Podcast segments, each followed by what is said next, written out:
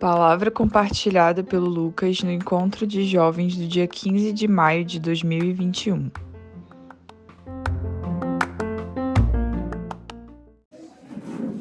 Amém. Vamos orar, né? Eu queria orar antes de começar. Pai, obrigado por essa noite, obrigado, Senhor, por estarmos aqui. Obrigado, Pai, porque tua presença é real aqui nesse lugar. Obrigado, Senhor, porque nossos corações estão abertos, Senhor. Obrigado porque nós estamos preparados para ouvir a Ti, Senhor. Que nós estejamos sensíveis para ouvir a Tua voz, Teu Espírito. Que a gente sinta a vontade em poder compartilhar, Senhor. Obrigado por isso. Em nome de Jesus. Que o Senhor me dê capacidade, sabedoria. É, o Senhor sabe que eu não tenho capacidade, o Senhor sabe que eu sou fraco, o Senhor sabe que eu não sou nada, que eu preciso de Ti todos os dias da minha vida, Pai. Obrigado por, pela Tua obra, obrigado pelo que o Senhor fez e está fazendo aqui nessa igreja, nesse lugar. Em nome de Jesus, amém. Vamos lá. Bom, quem aqui, em algum momento da vida, nessa, nessa vida de, de, de igreja, nessa vida de corpo, é, já pensou ou já cogitou de ter um ministério ou de ser usado em um dom é, ou de querer é, é, é passar, né, viver coisas que a gente vê na Bíblia, que a gente vê em Atos. Quem aqui já já pensou, já quis? Paulinho nunca quis, caramba. é, de manifestar os dons, de poder tocar na vida das pessoas, enfim, e viver. Isso é para nós hoje. Eu queria começar dizendo que todos nós aqui podemos mover nos dons. Os dons do Espírito Santo, os dons que estão lá na Bíblia que vai ser falado aqui. Mas, é, independente dos dons, né? Apóstolo, profeta, pastores, evangelistas e mestres, eu queria dizer para você hoje que só por você estar em Cristo, você já tem um ministério. Você já tem cinco ministérios. Não é só um. Cinco ministérios. É, ministérios comuns de todos os santos. O primeiro, de, primeiro deles está lá em Apocalipse 1,6. É, não, vou, não vou ler porque é muito texto, mas o primeiro ministério, quem quiser anotar, quem estiver anotando aí, ministério de reis. Nós somos reis. Nós fomos chamados para ser reis, para reinar em vida. E o que é reinar em vida? É reinar sobre todas as situações que nós passamos aqui na Terra, né? E o que a gente passa aqui na Terra? Muita coisa, né? Problemas, coisas boas, coisas ruins, mas o Senhor ele nos chama para que a gente reine em vida no Espírito Santo. Nós somos chamados para reinar em vida pelo Espírito Santo. Então isso é uma realidade sua que está em Cristo. Se existe alguma área na sua vida é, que você é, não está reinando, vamos orar para que a palavra de Deus possa te instruir para que você passe a reinar em vida. Isso significa que você vai virar milionário, que você vai ganhar na Mega Sena, que você. Não, isso não significa. Isso significa que no mundo nós vamos passar por aflições, mas nós temos bom ânimo porque Jesus venceu o mundo. Amém? Amém. E por conta disso, porque o nosso rei venceu, nós podemos reinar por meio dele. Amém? É, então, o que você o quanto você tem reinado em vida. O quanto? Quanto nós temos reinado em vida. E sobre quais situações no nosso dia a dia. Às vezes existe uma situação na nossa vida que nós é, é, estamos naquela luta para poder reinar, para que Jesus possa sobressair naquela situação, né? A carne militando ali contra o espírito. E aí chega num dado momento em que a gente vai ir e é, é como se fosse um estalo, assim, de um dia pro outro, né? E aí acontece ali, aquilo dali fica fácil de passar ou algum pecado, alguma dificuldade, alguma tentação que te chama e aquilo ali fica fácil. O que, que é isso? É o Espírito Santo dentro de você, fazendo com que você reine em vida. Amém? É, somos sacerdotes, né? Nós, todos nós aí sabemos de cor o quanto temos cumprido o nosso sacerdócio. Né? Sacerdócio é um tema muito extenso, mas somos sacerdotes também, isso também é um ministério que nós devemos exercer, nós que estamos em Cristo. É, somos embaixadores. 2 Coríntios 5,20. Somos embaixadores. E como que nós temos trabalhado nesse ministério de reconciliação? Que está lá em 2 Coríntios 5, 20. Vou abrir aqui rapidinho.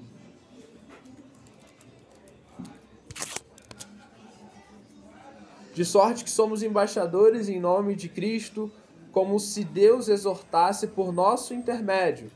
Em nome de Cristo, pois rogamos que vos reconcilieis com Deus.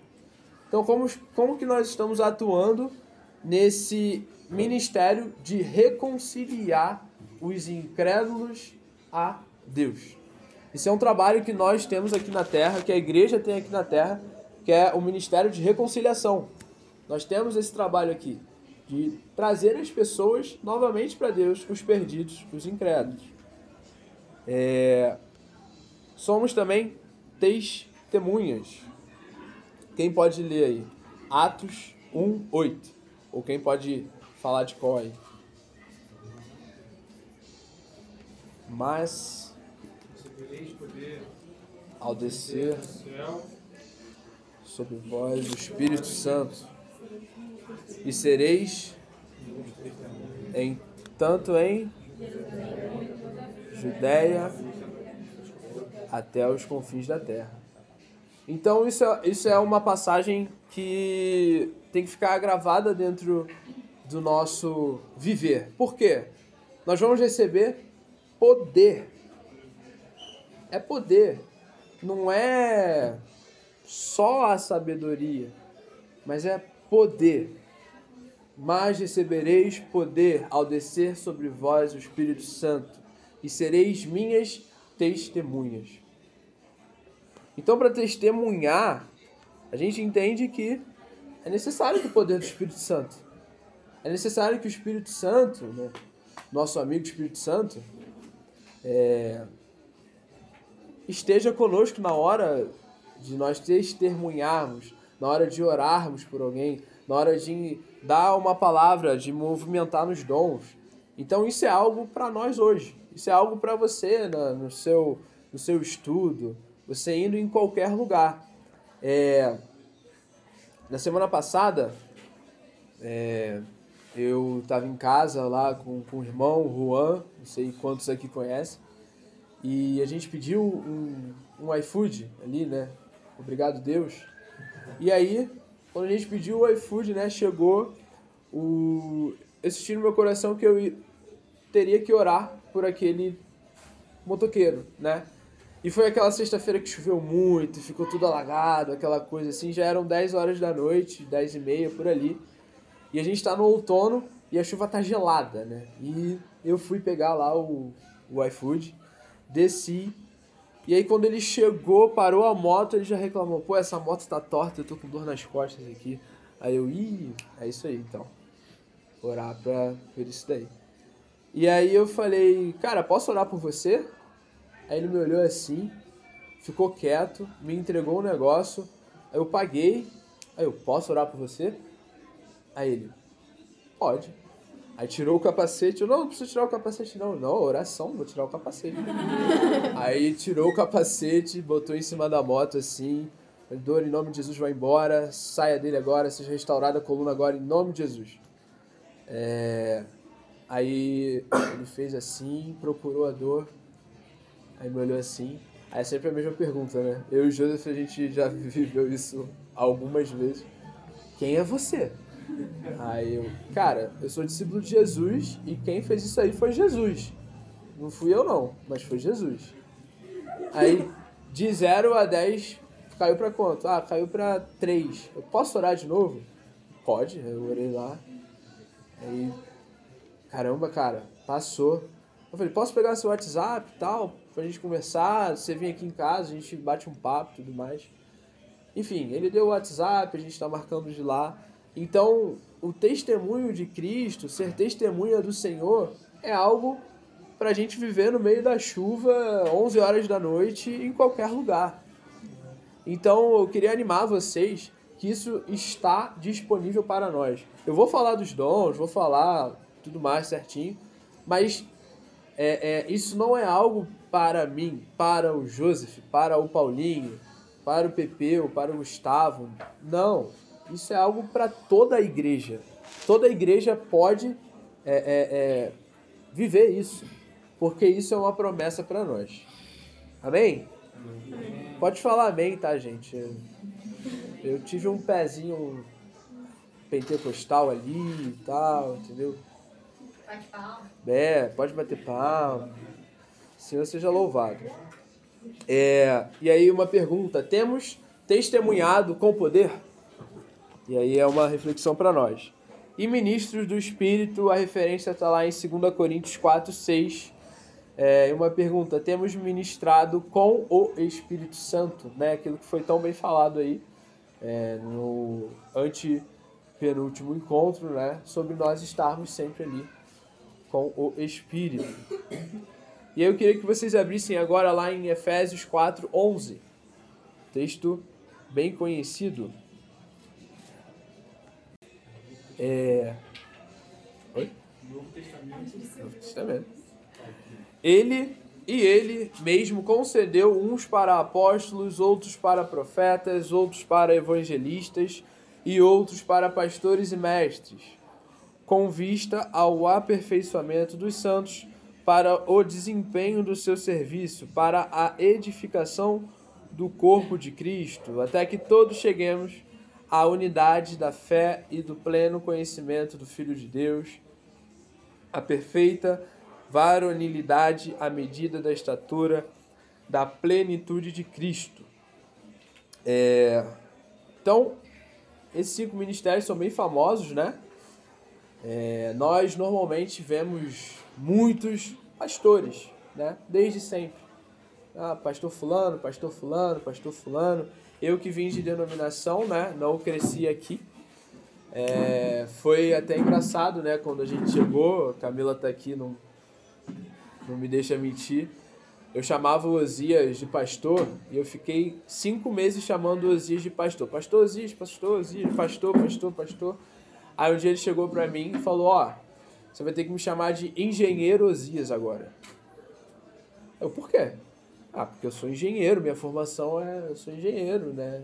Vai ter que chamar. A, a, apontou pra, pra Ingrid, né? Pra Ana, de arquiteta Ana e de.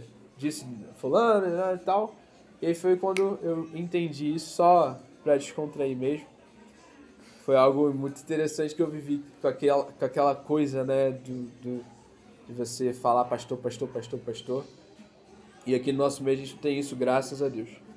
Bom, e aí vamos pensar agora, né, já que falei de engenheiro, vamos pensar agora numa obra, né, uma obra de uma casa, em que existem pessoas que vão trazer o material da obra, né, os pedreiros que vão trazer o material da obra ali, que vão pegar ali a, a, a brita, o cimento, o tijolo, a areia e vão trazer para a obra, né?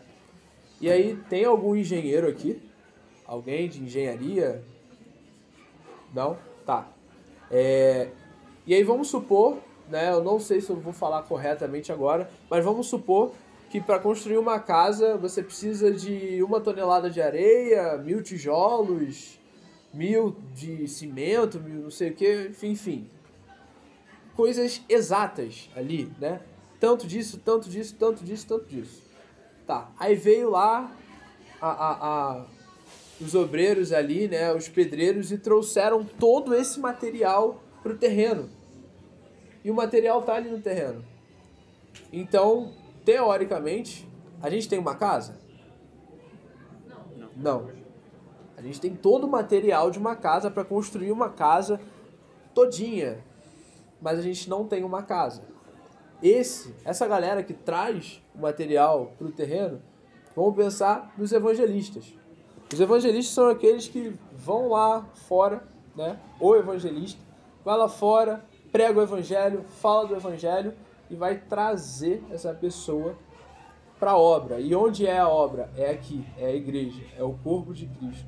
Nós estamos sendo edificados todos os dias por meio do Espírito Santo. Aí beleza, chegou esse material, o material está aqui, e aí como que a gente vai proceder, né? Tem um monte de coisa lá, mas não tem uma casa, não tem um prédio, não tem, não tem uma parede, não tem nada. Então, quem é que vai lapidar ali o tijolinho, vai preparar ali o, o, o cimento para fazer o cimento, juntar com, com a, a, massa ali, não sei, não tem nada disso. É, são os mestres. O mestre é aquele cara que vai lapidar o material para poder ser usado ali na obra. Quem vai ser o cara que vai colocar primeiro lá o cimento, depois o tijolo, mais um tijolo, cimento, tijolo, que vai colocar cada material no seu lugar, no seu devido lugar. Os pastores. Os pastores é que vão colocar cada pessoa ali no seu lugar, cada membro do corpo ali. Né? Normalmente o pastor ele tem esse, esse cuidado de colocar ali certinho e tudo mais. É... E aí temos o engenheiro, né? Toda obra tem um engenheiro. A gente pensa no engenheiro como o apóstolo, aquele cara que vai estar ali, e o profeta, aquele que vai ter o controle de qualidade. Controle de qualidade. Isso tudo é, tem sido muito falado, né? O Paulinho até falou comigo e tudo mais. Falei com o Osias sobre também. É, os irmãos de Salvador estão estudando muito isso, estudam muito isso, tá? Então, isso daqui pode ter, né, a qualquer momento, uma direção é, diferente. Não foi da minha cabeça, tá? Tudo que eu tô falando aqui. Tudo passei com Osias hoje de manhã, tudo certinho. Mas a qualquer momento isso pode acontecer de, de, de, de ter uma direção de lá. Queria deixar isso aqui muito bem claro. Mas como que é, é, no, no versículo 12, quando a gente volta lá, fala assim, com vistas ao aperfeiçoamento dos santos então os ministérios, eles são para o aperfeiçoamento dos santos. Então vamos supor, o Joseph é um evangelista. Qual é o trabalho dele? Evangelizar? Também. Também. Porque para ele poder ensinar e aperfeiçoar alguém dentro do corpo, pegar aqui o Fábio e, cara, vamos para a rua, eu vou te ensinar como orar, como falar, como pregar, quais são os pontos, a vida de Jesus e tudo mais. Ele precisa aprender a fazer isso, ele precisa evangelizar, ele precisa estar tá fazendo isso. Então, ele vai lá, marca com o Fábio, vai pra rua, vai pra praia, num shopping, enfim, num parque, e estão os dois ali. E aí, qualquer dúvida que o Fábio tiver, que o Dudu tiver, vai chegar e o Joseph ali, ó, faz assim, faz assado, tudo mais e tal para o aperfeiçoamento dos santos. Não fica aquela coisa, né? Só o evangelista tem que evangelizar. Não. Todos nós temos que proclamar o evangelho em todo tempo. Então, o evangelista ele vai ter esse trabalho, ele vai ter essa, essa sensibilidade de ajudar os irmãos a, a fazer, a exercer esse serviço, a aperfeiçoar a igreja, mas ele também vai estar lá no campo, né? É, não tem essa de que o técnico não joga. Não. Os ministérios têm que estar lá no campo também. É, então eu queria deixar isso claro, porque vamos imaginar dentro da nossa realidade, dentro dos grupos caseiros, né? Começa aí a pensar quem é a pessoa que está sempre trazendo gente, uma pessoa que está sempre ali no final dando uma palavra para alguém, pô, eu queria dar uma palavra ali pro Rian e olha, eu sinto no meu coração isso, isso, isso, o Senhor está querendo fazer isso, isso, isso com você. É... Quem é o cara que vai estar ali preocupado sempre? Pô, e aí, cara, como é que você tá? Como é que tá a vida? Como é que foi a semana? E tudo mais e tal. Todos nós é, temos que estar sensíveis ao Espírito Santo para poder ser usado pelo Espírito Santo. Amém? É, todo o corpo, todos nós, precisamos estar sensíveis para exercer qualquer tipo de trabalho dentro do corpo e sem precisar de títulos. A gente não tem que ficar se preocupando com os títulos. Né? Ah, agora aqui eu vou ungir o pastor Dudu. E aí agora ele é o pastor. E aí, a partir daquele momento, ele começa a. Não, não é assim que funciona. Aqui no nosso meio é sempre pelo fruto do serviço. Então, se um cara ele vai ser né, ali é, é, é, ungido a pastor e tudo mais e tal, vão impor as mãos sobre ele, é pelo fruto do serviço. Não é porque ele fala bem, não é porque ele é bonito, não é porque. Não, não. É pelo fruto do serviço. Então é assim, pelos frutos reconhecereis. Né? Pelo fruto a gente se reconhece a árvore. Então a gente entende aquilo o que o Senhor está fazendo através do nosso dia a dia, todos os dias. É, alguma dúvida nesses cinco aqui? Não? Então, continuando, é, a gente tem que estar sensível. E dentro do, da nossa realidade de mover nesses, nesses ministérios. Né? Uh, dons de 1 Coríntios 12. Vamos lá, 1 Coríntios 12, todos.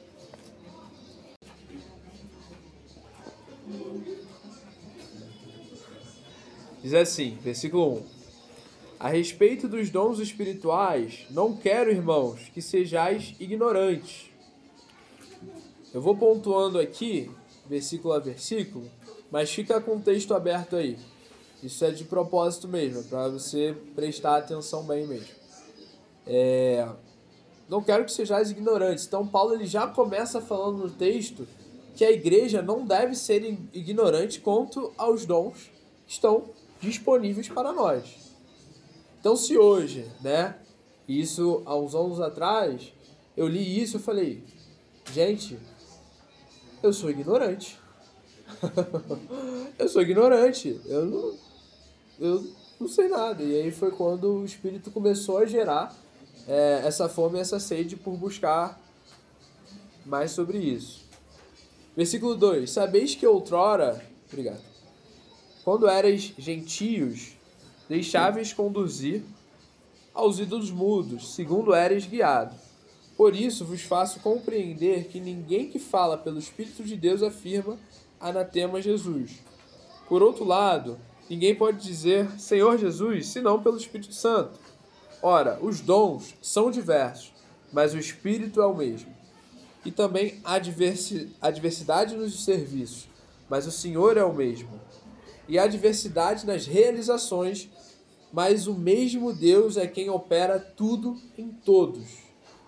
Então, aqui fica bem claro que nós só movemos nos dons pela vontade do Espírito Santo.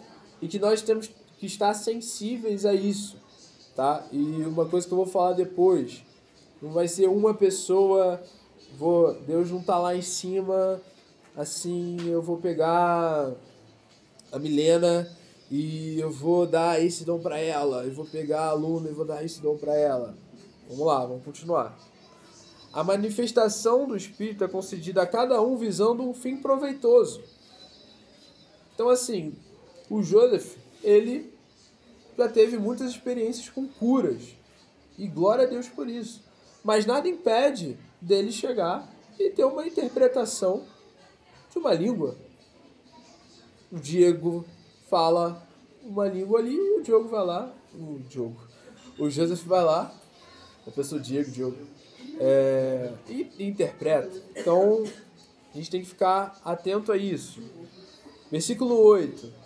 Porque a um é dada mediante o Espírito a palavra de sabedoria, e a outro, segundo o mesmo Espírito, a palavra do conhecimento, e a outro, no mesmo espírito, a fé, e a outro, no mesmo espírito, dons de curar, a outro, operações de milagres, a outro, profecia, a outro, discernimento de espíritos, a um, variedade de línguas, e a outro, capacidade de interpretá-las. Mas um só é o mesmo Espírito, realiza todas essas coisas, distribuindo-as como lhe, lhe apraz, a cada um individualmente. Então, é, para a gente poder entrar aí nessa parte, para separar e conseguir ficar mais fácil de entender, eu coloquei dons de inspiração. Quem estiver anotando pode anotar isso. Dons de inspiração, dons de revelação é, e dons de poder. Dons de inspiração. O primeiro deles, profecia. As profecias existem para edificar, exortar e consolar o povo de Deus. Está lá em 1 Coríntios 14, 3. Só que aí muito é falado no, na profecia sobre a questão do futuro, né, e tudo mais e tal, aquela coisa que a gente vê lá no Velho Testamento. A gente também vê ali João, né, ali no Apocalipse, o cara o cara só recebeu todo o Apocalipse, né, só isso. Então, como que é isso, né? A predição do futuro, ela acontece, mas ela não é um conteúdo principal das profecias. É apenas um elemento que acontece, ocasional. Então, é, é, é, pode acontecer, né, de, de chegar e, e, a palavra, o Espírito Santo falar com alguém e falar, olha, eu já, já aconteceu isso comigo. Você vai ter uma. receber uma porta de emprego aí, mais. Nessa semana. E acontecer.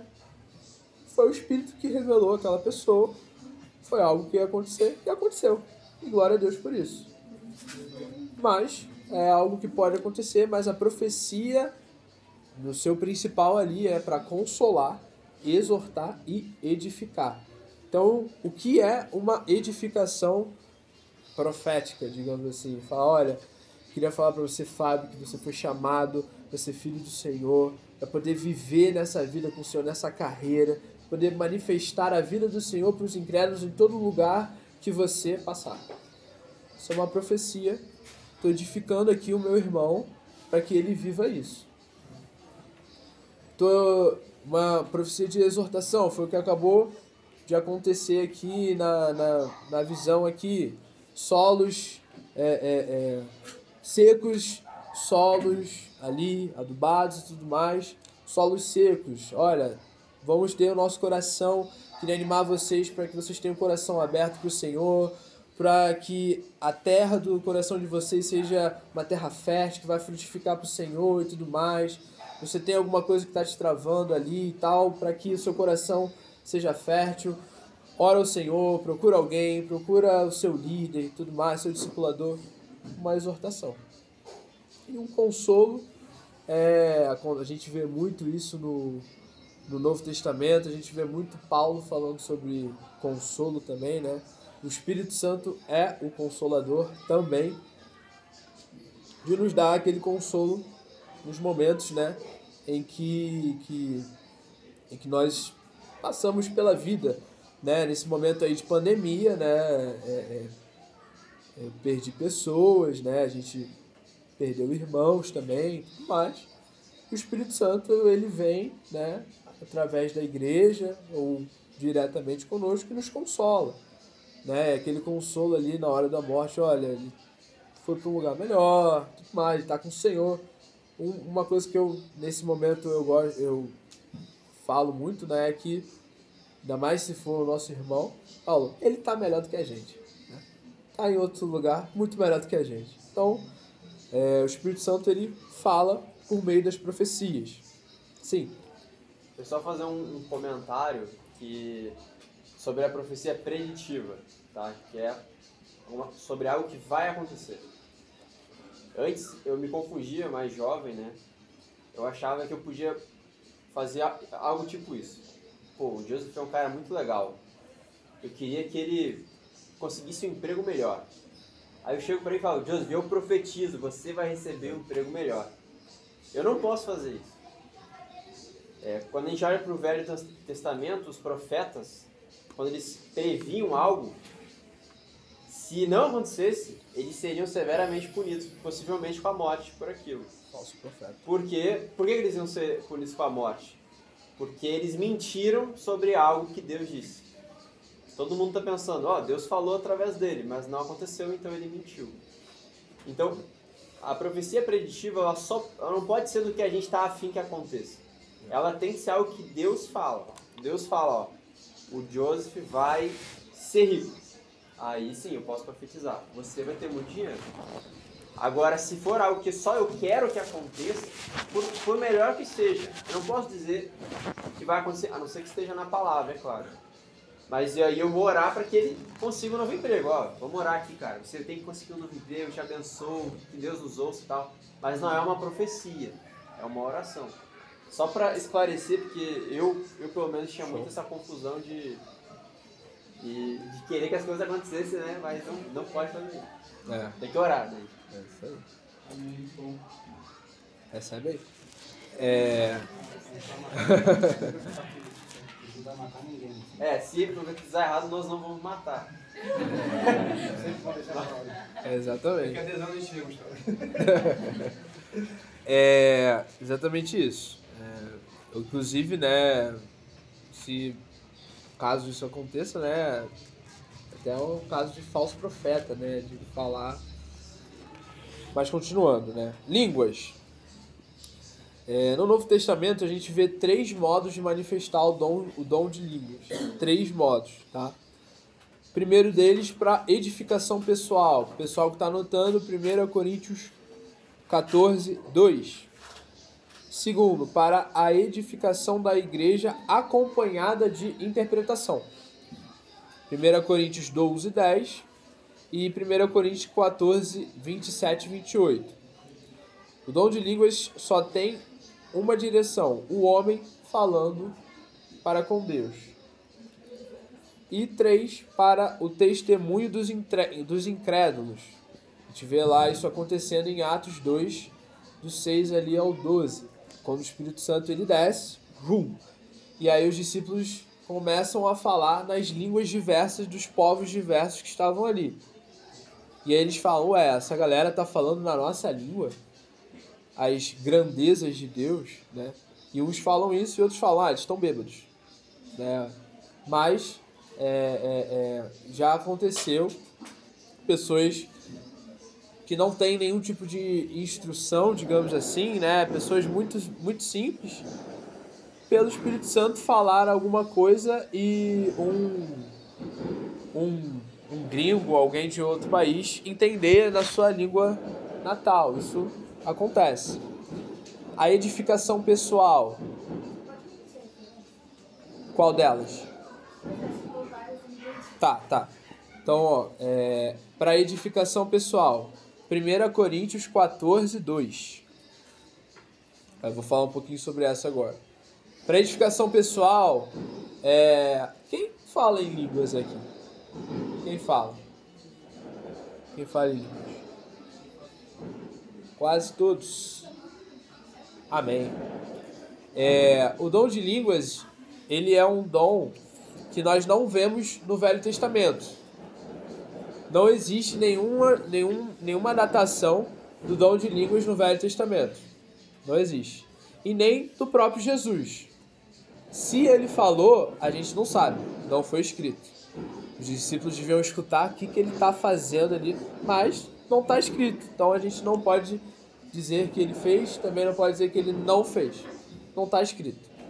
É, mas no Novo Testamento ali, né, nas cartas de Paulo, Paulo ele é bem enfático nesse, nessas referências, dizendo: Eu dou graças a Deus que eu oro em línguas muito mais do que vocês. Então, isso quer dizer que nós temos que ter essa prática, esse hábito de estar orando em línguas constantemente. Isso é um hábito que eu é, peguei para minha vida, né? De, assim, eu tô na rua, tô andando de bicicleta, tô correndo, tô na academia, tô em casa, tô tomando banho, tô lavando a louça e tal, de estar ali orando em línguas, orando em línguas, orando em línguas. Estar ali constantemente conectado ali com o Espírito para que a qualquer momento pode acontecer alguma coisa. Isso é muito legal. Então, de estar sempre orando em línguas. Eu queria incentivar, animar vocês a fazerem isso. Mas disciplina precede a constância, né? E a. É, é... Esqueci a palavra. Hábito, pode ser. É... Tenham um hábito. Eu, eu tenho esse hábito de todo dia pegar um tempo e orar em línguas. Tipo, eu comecei com 15 minutos. Vou ficar aqui 15 minutos orando em línguas. Vai lá, bota no reloginho e tal, bota, sei lá, um louvor, uma adoração, qualquer coisa, ou não bota nada. E vai lá e começa a orar. Ah, de 7h45 até 8 horas eu vou orar em línguas. Acabou, beleza, acabou. Durante seu dia você vai lembrar. Pô, esse momento aqui que eu tô tomando banho, eu posso fazer isso também. Aí você vai lá e faz. Aí depois você tá andando na rua, indo para algum lugar, ou indo fazer exercício. Pô, até eu não ficar muito ofegante, cansado, eu posso fazer isso também. Ainda mais com essa questão de máscara. Ninguém olha pra nossa boca mais. Não dá pra mais ver a, a máscara. Então dá pra ficar falando ali de boa, tranquilamente, baixinho. Não é algo é, é, necessariamente, né, não é pra gente estar tá gritando. Então, tô ali edificando meu espírito. Tô edificando meu espírito, edificando meu espírito. Por meio de quê? Por meio da oração em línguas. É, uma outra referência para isso é Judas 20. Judas, único capítulo, 20. Diz: é, edificando-os na fé santíssima, orando no Espírito. Estando orando no Espírito. Amém? É, para a edificação da igreja, segundo ponto, edificação da igreja acompanhada de interpretação. 1 Coríntios 12, 10. 1 Coríntios 14, 27 e 28. Que é falado que que o dom de línguas, quando há interpretação, gera uma profecia para a edificação da igreja. Paulo ele fala que a profecia é maior do que o dom de línguas, é, não é porque um dom é melhor do que o outro, é porque a profecia ela é para edificação geral e o dom de línguas é para edificação pessoal, tá? Mas não é tipo, ah, eu quero só profetizar e eu não tô nem aí pro resto porque a Bíblia fala, não. Vamos chegar lá. 3. Para testemunhos dos incrédulos, Atos 2, do 6 a 12. É, interpretação de línguas, aí a continuação. Temos que entender que interpretar não é traduzir, tá? Interpretar é dar significado ao que foi dito. Então, é, é, é, é sei lá, se tiver uma pessoa aqui, vamos supor, a Karen que faz muito isso, né? Alguém de fora vem, traz e tá na casa da Karen e tá lá uma alemã da vida, inglesa, sei lá, alguém de algum lado. E vários encontros já aconteceu da pessoa tá lá no encontro e tá alguém traduzindo ali, a pessoa não entende nada, tá alguém ali traduzindo. E aí não necessariamente a tradução, né, a gente fala tradução, tradução, mas é uma interpretação, não é a mesma coisa que está sendo falado, não são as mesmas palavras, senão a pessoa não pode não entender. Então, a, a interpretação do Espírito é algo que vai é, ser para que haja entendimento para a igreja. Amém? É, dons de revelação, segundo tópico, é bastante grande, gente. É, é muita informação. São 21 tópicos. Primeiro, palavra de conhecimento. Vou dar uma corrida aqui. É, se vocês quiserem aí, o pessoal que está anotando, eu posso botar lá no grupo depois todo o que foi escrito aqui. E aí vocês peguem todas as referências, porque são muitas referências. E aí se eu for falar cada uma, a gente vai, vai virar vigília. Palavra de conhecimento, através do conhecimento de Deus revelado as informações de atos ou situações e pensamentos. Então a gente vê muito isso na vida de Jesus. Jesus ele chega lá e a gente meio que passa batido, mas acontece muito ali. E Jesus, conhecendo-lhes o coração, falou isso, isso, isso. E Jesus, sabendo os pensamentos, falou isso, isso, isso. Uma boa referência é de Mateus 9,4, depois eu boto lá, mas é exatamente isso. Jesus ele conhecia o que estava oculto através do Espírito Santo. Então, uma palavra de conhecimento é você ter o conhecimento de Deus sobre uma situação, sobre um ato, para que haja uma direção de Deus, que é o próximo tópico, que é a palavra de sabedoria. É a aplicação sobrenatural do conhecimento, é saber o que fazer com o conhecimento natural ou sobrenatural que Deus nos dá. Ou seja, é um julgamento adequado para a ação. A palavra de conhecimento revela a informação, mas a palavra de sabedoria diz como aplicar uma ação, aplicar aquilo que foi dito através da palavra de conhecimento. Então a palavra de sabedoria normalmente é aquilo que rege nossos encontros. É que são palavras que o Senhor nos dá e aí a gente vai falando, ó, o Senhor me falou isso aqui essa semana, o Senhor falou isso aqui agora, eu queria compartilhar com os irmãos e tal, e tal, e tal, é, sobre oração, sobre isso, sobre aquilo, e aí a gente vai falando. É, palavra de sabedoria e discernimento de espíritos. Discernimento de espíritos não é apenas para expulsar demônios, ok? Normalmente isso é muito falado. Vamos expulsar demônio, tá lá na rua, tá evangelizando, manifesta ali um demônio, pá, não sei o que, discerne se é demônio e tal, mas não é apenas para isso. Discernimento de espíritos é um dom que capacita a saber imediatamente o que está motivando uma pessoa ou uma situação. É, não só para saber se a pessoa está ali motivada por demônio ou não. É, dá pra, também, quando você está pregando para alguém. Quem aqui prega para pessoas? Quem aqui prega? Quem aqui prega? Pessoas. Quem aqui? Em algum lugar? Amém. Para saber se essa é uma pessoa de paz, se essa é uma pessoa que está aberta para ouvir o evangelho. É, e também, às vezes você está ali no grupo caseiro, você vê aquela pessoa ali um pouquinho devagar, um pouquinho xoxa, ela nunca fala nada.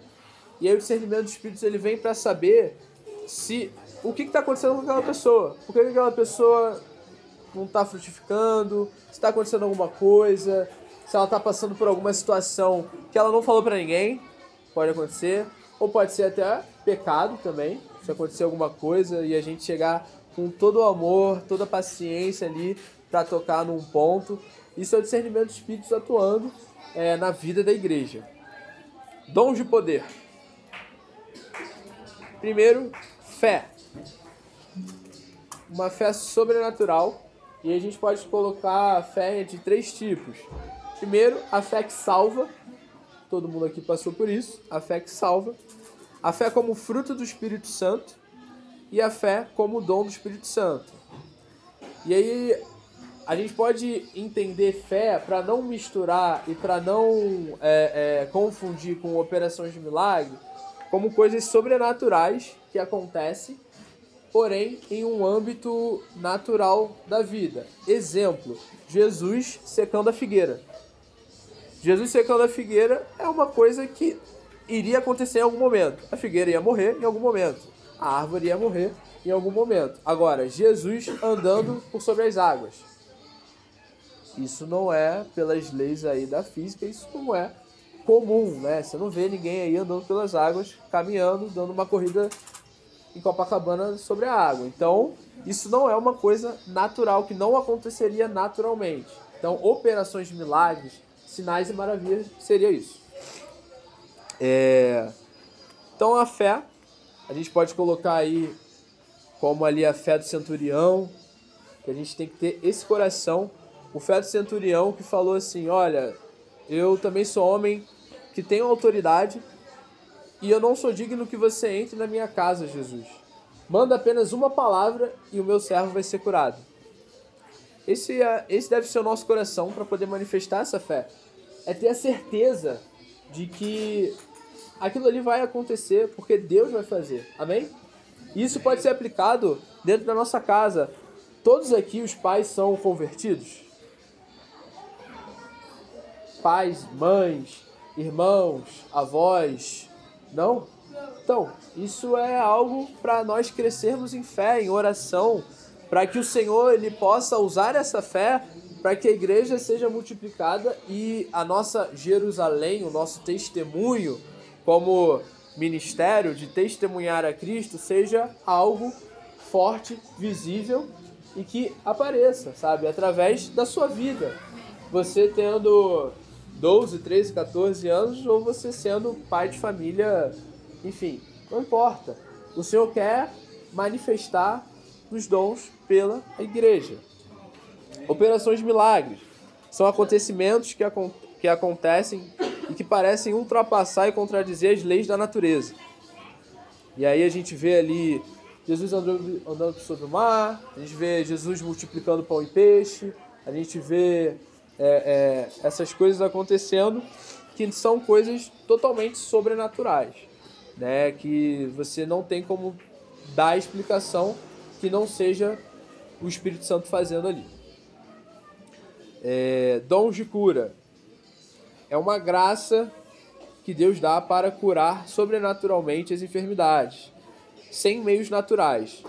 Não estamos negando com isso a validade e a eficácia da medicina, tá? Medicina é muito boa e minha esposa é uma futura médica, inclusive. Não estamos negando a medicina, tá bom? Tá doente, vai no médico também, tal, beleza? Né? Todo mundo aqui nasceu de uma barriga, né? Que teve, ter um, teve que ter um médico ali para você sair daquela barriga, né? Então, é, é, é, não podemos é, negligenciar a medicina porque é uma sabedoria que Deus deu aos homens, mas existe os dons é, de cura. E aí a gente vê três formas ali de dons de cura nas escrituras. Primeiro, imposição de mãos. Jesus fez isso, fazia isso todo dia na terra. Todo dia, botava a mão lá e o cara era curado. Botava a mão lá e o cara botava a mão e o cara era curado. Segunda, unção com óleo. Beleza? Isso acontece. É, existe aí essa dúvida aí também, tá? Mas essa sanada. Tá aqui na referência. É, e a confissão de pecados também, tá? Confissão de pecados é um momento de cura no corpo. Então, isso são práticas que nós precisamos estar abertos e sensíveis ao Espírito Santo para que isso possa é, acontecer no meio da igreja.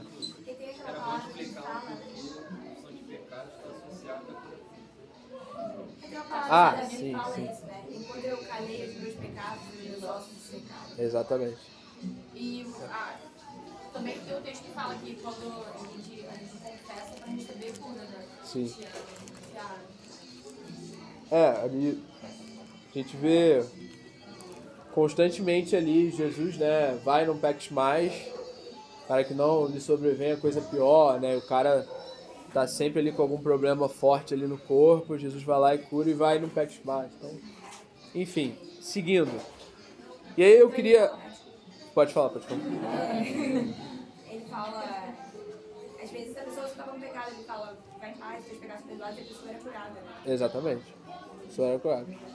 Isso acontecia muito, né? Seja conforme a tua fé. é, Enfim. E aí, eu, eu- isso, o, o que eu falei até aqui é basicamente. é, é, Vou deixar isso aqui pro final. Vamos lá em Romanos 12. Tá acabando, gente, tá acabando. Prometo. Romanos 12, no versículo.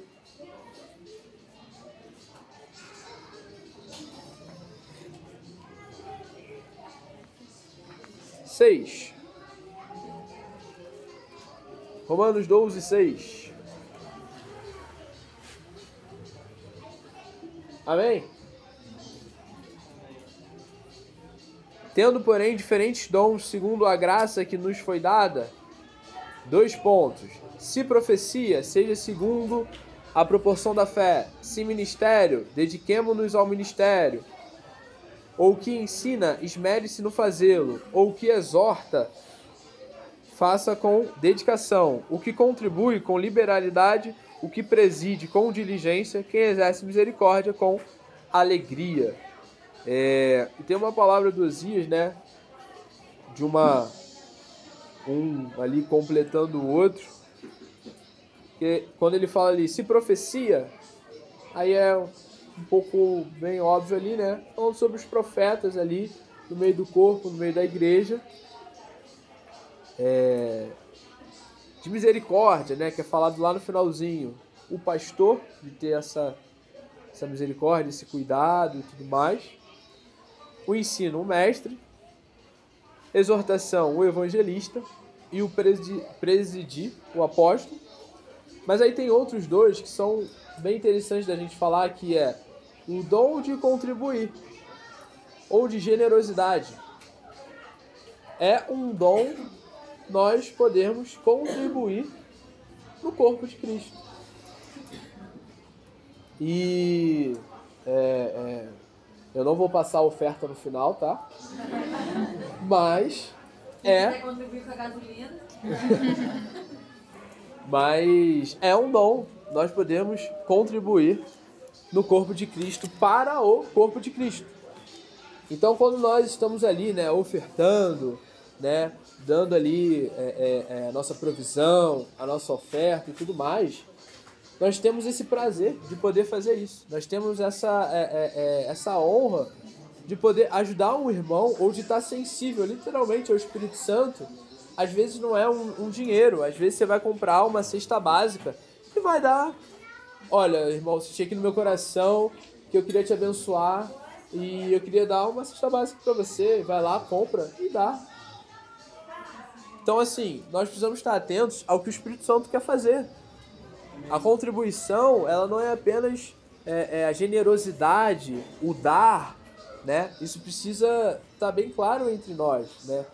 É, a gente precisa fazer isso com alegria, a gente precisa fazer isso com, com literalmente um, um prazer de que nós estamos ajudando os irmãos, né? Isso já é outro assunto bem longo, mas é, é, é isso também é um dom de contribuição, tá na palavra e tudo mais.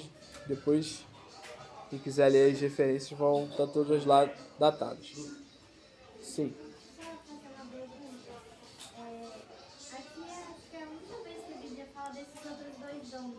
É. São mais diferentes. Eles continuam na lista dos dons que um presbítero, um discípulo recebe? Sim. Eles são considerados dons também? Sim, sim, sim. E, esses dois aqui? Sim, sim, sim. São dons que toda igreja deve estar sensível para poder exercer dentro da própria igreja. Então, é, é, os socorros também. É, sempre tem aquela pessoa que. Pensa naquela pessoa que está sempre abrindo a casa, está sempre fazendo tudo que é. Chegou o momento do encontro, pô, tem ali o cafezinho, tem ali o bolinho, tá tudo limpinho, as almofadinhas ali, tudo certinho e tudo mais. Isso é um dom de serviço. É um dom que tá ali, tá ali preparando aquele local para receber a igreja. E o dom de, de contribuir, novamente repetindo, não quer dizer né, que ninguém vai virar milionário, né? Não é isso que eu tô falando. Não é o dom de empresário, não é isso tá? Mas é um dom de contribuição daquilo que o Senhor está te dando. Então ter essa sensibilidade na hora do dar, na hora de contribuir, na hora de é, manifestar isso na vida de um, de um outro irmão. Lá em 2 Coríntios 9, Paulo ele fala isso com muita graça, falando que nesse momento em que você chega para alguém e dá uma, uma oferta, tudo mais, é, a Bíblia fala sobre expressões de glorificar o Senhor daquele momento ali. De coisas que só acontecem naquele momento. É aquela pessoa que está ali, poxa, eu preciso de 100 reais para pagar a minha conta de gás, de luz, sei lá. Senhor, me ajuda, eu confio em Ti, o Senhor é o meu provedor e eu sei que o Senhor vai suprir todas as minhas necessidades. A pessoa está ali na fé. Aí chega, aí chega o irmão. Pô, cara, o senhor aqui falou do meu coração. Ou eu sonhei que eu tava te entregando um negócio aqui e eu senti de dar isso aqui pra você. Aí o cara abre e tá lá, 100 reais. E aí aquele cara, caramba, maravilhado, né? Então isso é algo para que a gente possa viver juntos. É, e o de socorros, né? De socorrer. É, tem alguém doente entre nós. E essa pessoa tá ali doente entre nós. Tá ali. Eu sempre lembro. Cadê a Luciana? Luciana tá lá dentro? Sempre lembro quando a Gabizinha nasceu, né? De como que foi o revezamento, né? Carol foi lá, Camila foi lá e tal, para ajudar ali a Luciana naquele momento, tudo mais e tal. Então, é, nós como igreja precisamos estar atentos, lembrando que é para todos, tá? Não é porque a Carol foi lá que, não, a Carol tem esse dom aí, então a Carol tem que receber todo mundo que vier de qualquer lugar do país e o Paulinho também. A minha casa, não. Lá na casa dele, não, não é isso. É toda a igreja. Precisamos estar atentos para tudo isso. Milena e Thiago também, eu sempre vejo pessoas lá na casa deles e tudo mais e tal. Tem a nossa casa aberta, ajudar, chorar com os que choram, enfim. É... E aí, lá em 1 Coríntios 12, tem o 12, o 13 e o 14, né? Beleza. Pensa no 12 e no 14 como o pão que a gente vai comer daqui a pouco. Glória a Deus, né? Vocês estão com fome já. Né? E pensa no 13 como a salsicha. Faz parte de uma coisa só. E o que, que é o 1 Coríntios 13? Né? Até o, o mundo adora citar 1 Coríntios 13, ainda que eu falasse a língua dos homens e dos anjos, se não tiver amor. É, o 13 é o nosso combustível. O 13 é a nossa motivação. O 13 é aquilo que nos move a querer viver tudo isso. Então, se eu não tiver amor para poder olhar para alguém que está doente, com Covid, com câncer, com qualquer coisa, se eu fizer isso, pô, eu vou orar para esse cara. Já pensou se esse cara é curado? Caramba, o Osias vai olhar para mim diferente, o Paulinho vai olhar para mim diferente, o Joseph. Ah, vou lá orar, né? Vai que acontece. E eles começam a me olhar diferente. Não! Não, não, essa não pode ser nossa motivação. A nossa motivação tem que ser o amor. Caramba, essa pessoa tá passando por isso. Tá passando por um problema, tá com câncer, quebrou a perna, tá entravada na coluna, tá numa cadeira de rodas. É sentir a dor de Deus. A dor que Deus sente por ver aquela pessoa ali. E hoje, conversando com o Osias sobre isso de manhã, ele falou uma coisa que muito me impactou. É, é, sobre se você quer orar por curas, quer ver curas acontecendo, nós precisamos ter esse coração de compaixão, de misericórdia. Se nós olhamos para uma pessoa que está doente e falar, ah, tá doente, acontece, é da vida, né? Ou que morreu, né? Tá, beleza, morreu e tudo certo. Se a gente não olha com coração de compaixão, de misericórdia, e a palavra misericórdia, me corrija se eu estiver errado, vem de miséria e de cardia. Coração e miséria é sentir a miséria do nosso próximo, é sentir aquilo que ele está sentindo. Se é pobreza, se é doença, é sentir aquilo que nós estamos ali, é, é, é aquilo que ele está passando naquele momento. É isso que Jesus sentia. Lembremos daquele caso, do famoso caso de Lázaro. Jesus chorou. Jesus se compadeceu ali daquela situação. Ele se compadeceu tanto, sentiu tanto aquela miséria, que ele chorou. O Deus encarnado chorou. Fala de um homem. Fala de uma família. Então, nós precisamos ter esse coração. Então, ali no 1 Coríntios 13, do 1 até o 3, Paulo ele fala ali um caminho sobremodo excelente. Então ele fala, Paulo fala sobre os dons sem a motivação correta. Então ele fala, se eu tivesse, se eu conhecesse, nada me adiantaria. Se eu conhece, se eu fizesse, Nada adiantaria. Se eu entregasse tudo aos pobres, se não tiver amor, nada não vai adiantar. E aí isso nos lembra palavras de Jesus lá de Mateus 7, 25, quando ele fala de pessoas que vão chegar para ele vão falar: Olha, eu profetizei, eu expulsei demônio, eu curei. E Jesus vai chegar e vai falar: Eu não te conheço. Quem é você? Apartai-vos de mim, vós que fazem a iniquidade. Por quê? Porque o coração dessas pessoas está nelas mesmas, o Deus do ventre, mas o nosso coração é um coração que tem que estar tá ali apaixonado por aquilo que o Senhor faz, por aquilo que o Senhor quer, pela vontade do Senhor. Lembramos que quando nós entramos pela porta, a nossa vontade, o nosso eu, aquilo que eu quero, aquilo que eu queria, ficou lá atrás. Está lá na cruz, no velho homem morto. A minha vontade não importa mais. Morto não tem vontade. Morto está morto. O que vive em mim, o que mora em mim hoje, é a vontade de Jesus. É Cristo em nós, a esperança da glória. É isso que deve ser a nossa motivação. E qual era a motivação de Cristo? É o próprio amor ali, manifestado. Então, eu já tive muito isso, eu confesso. É, resistência em orar por velhinhas. Eu pensava, já é velhinha, vai, vai. É, eu pensava isso. Olha que coisa ridícula. Não! O Senhor quer curar aquela velhinha também. O Senhor quer que ela seja curada, que ela sinta o poder de Deus, que ela, se não for convertida, se converta. Então, é, não adianta querer viver todas essas coisas que foram ditas aqui se nós não tivermos esse coração totalmente quebrantado, contrito e apaixonado pelas coisas do Senhor, que ama as coisas do Senhor.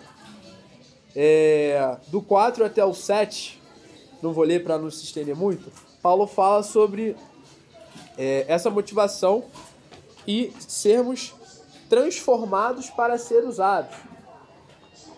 Então, nós precisamos é, entender que o carisma, os dons, o poder, eles andam junto do caráter, da justiça, da vida em Cristo. Que se tiver uma coisa ou outra a mais, vai ali, não vai ser pleno. Não gosto de falar equilíbrio, mas não vai ser pleno. Então nós precisamos buscar, sim, viver essas experiências com o Senhor, mas também temos que buscar o caráter de Cristo todos os dias. São coisas que vão andar juntas. É... Do 8 até o 10, que ele fala, né? Havendo profecia, passarão e tudo mais e tal. Os dons, eles são para hoje. São para esse momento agora. Quando nós estivermos na glória, com nossos corpos transformados, vivendo em, com Cristo todos os dias, naquele momento que vai ser único e eterno, aquilo, o momento que será para sempre, né? Nós não vamos precisar dos dons. A gente já vai estar tá lá com ele. Não vai ter quem seja curado ali, não vai precisar. A gente já vai estar tá lá com ele. Então, os dons são para hoje. Devemos buscar isso hoje. É, não precisa abrir, mas queria fazer, falando do texto também, que é quando ele fala: Quando eu era menino, falava como menino, pensava como menino e sentia como menino. Quando me tornei a ser homem, passei a fazer coisas de homem. E eu queria fazer uma pergunta para vocês: será que nós temos maturidade para mover em todos esses dons? Como é a sua fala? Como é o seu sentimento? Como é o seu pensamento? Será que desistimos das coisas de menino? E eu falo para pessoas menores de idade aqui, né? Mas é, o que mais precisamos desistir para sermos homens e mulheres de Deus? O que mais precisamos largar, deixar para termos essa intimidade, esse coração, essa vida de Cristo vivendo através de nós. O que mais? É. E aí.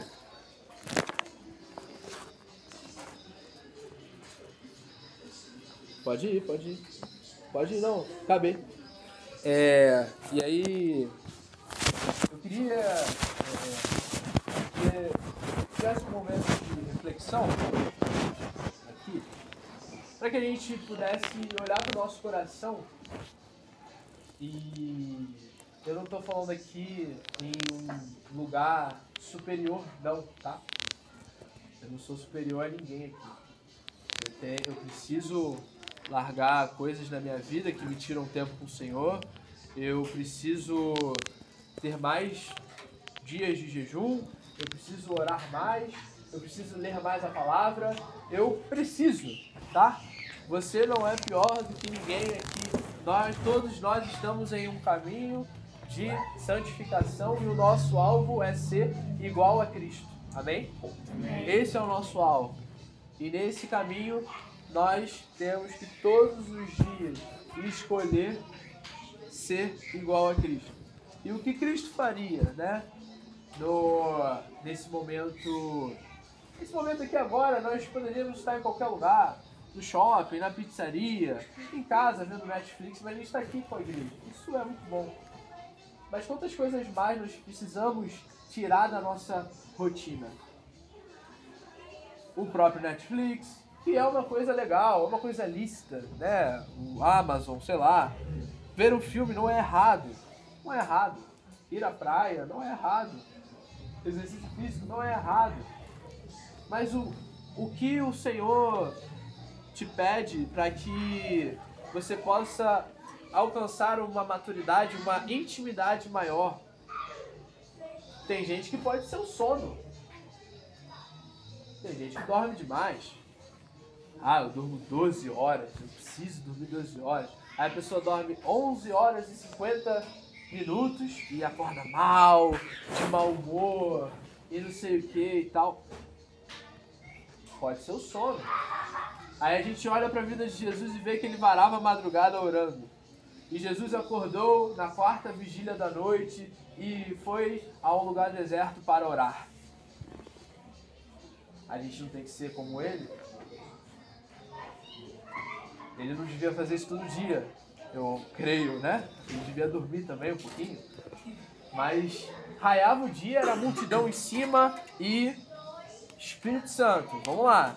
Como Deus ungiu a Jesus de Nazaré com o Espírito Santo poder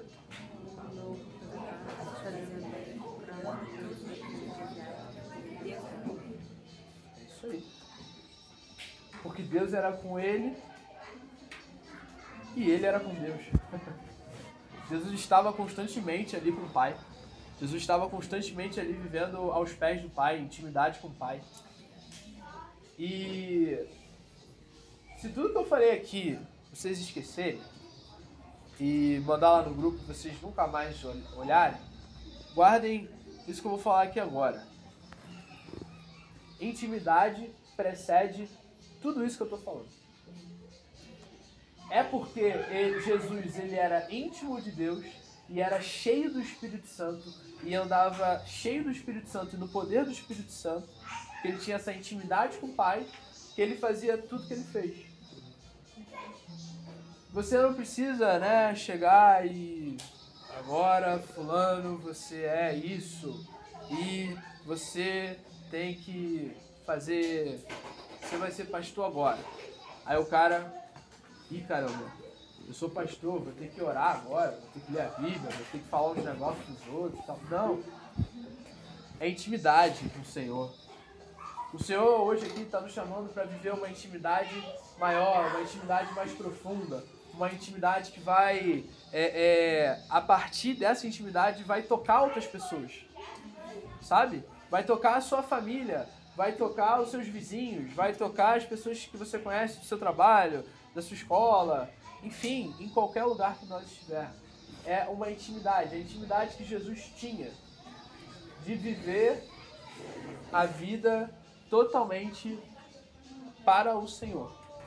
E de não ter vontade própria. Lembra? Morto não tem vontade.